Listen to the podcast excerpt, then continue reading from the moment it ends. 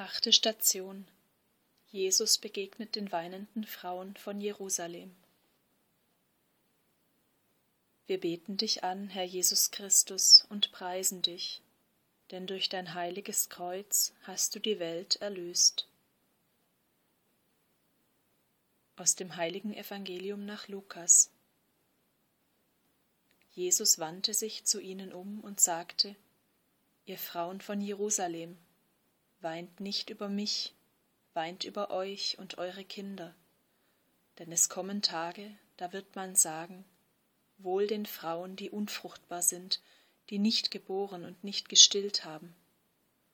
Dann wird man zu den Bergen sagen, fallt auf uns, und zu den Hügeln deckt uns zu, denn wenn das mit dem grünen Holz geschieht, was wird dann erst mit dem Dürren werden? Es macht uns nachdenklich, wie streng Jesus zu den weinenden Frauen spricht, die doch ihn begleiten und um ihn klagen. Wie sollen wir das verstehen? Spüren wir darin nicht den Tadel gegen eine bloß sentimentale Frömmigkeit, die nicht zu Umkehr und gelebtem Glauben wird? Es reicht nicht, mit Worten und Gefühlen über die Leiden dieser Welt zu klagen, während unser Leben doch weitergeht, wie es immer war. Deswegen macht uns der Herr auf die Gefahr aufmerksam, in der wir selber leben. Er zeigt uns den Ernst der Sünde und den Ernst des Gerichts. Sind wir nicht allzu sehr versucht, bei allen Worten der Empörung über das Böse und über das Leid der Unschuldigen das Geheimnis des Bösen zu verharmlosen? Lassen wir vom Bild Gottes und Jesu nicht am Ende doch nur das Sanfte und Liebe stehen? Und haben wir nicht das Gericht im stillen gestrichen?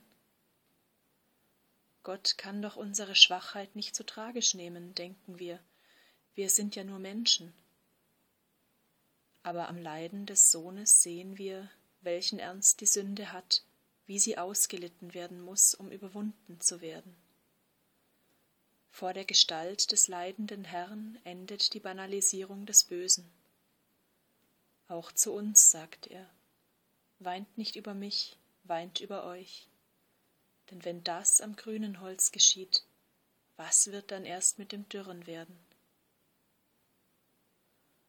Herr, du hast zu den weinenden Frauen von der Buße gesprochen, von den Tagen des Gerichts, in denen wir vor deinem Antlitz, dem Antlitz des Weltenrichters, stehen werden. Du rufst uns heraus aus der Verharmlosung des Bösen, mit der wir uns selbst beschwichtigen, um ruhig so weiterleben zu können. Du zeigst uns den Ernst unserer Verantwortung, die Gefahr, im Gericht schuldig und fruchtlos gefunden zu werden. Hilf uns, dass wir nicht bloß klagend oder mit Reden neben dir hergehen. Bekehre uns und gib uns neues Leben.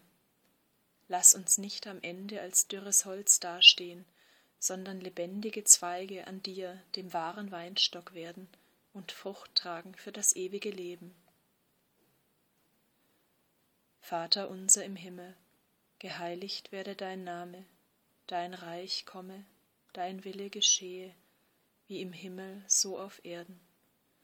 Unser tägliches Brot gib uns heute und vergib uns unsere Schuld, wie auch wir vergeben unseren Schuldigern. Und führe uns nicht in Versuchung, sondern erlöse uns von dem Bösen. Gegrüßet seist du, Maria, voll der Gnade, der Herr ist mit dir. Du bist gebenedeit unter den Frauen, und gebenedeit ist die Frucht deines Leibes, Jesus. Heilige Maria, Mutter Gottes, bitte für uns Sünder, jetzt und in der Stunde unseres Todes. Amen.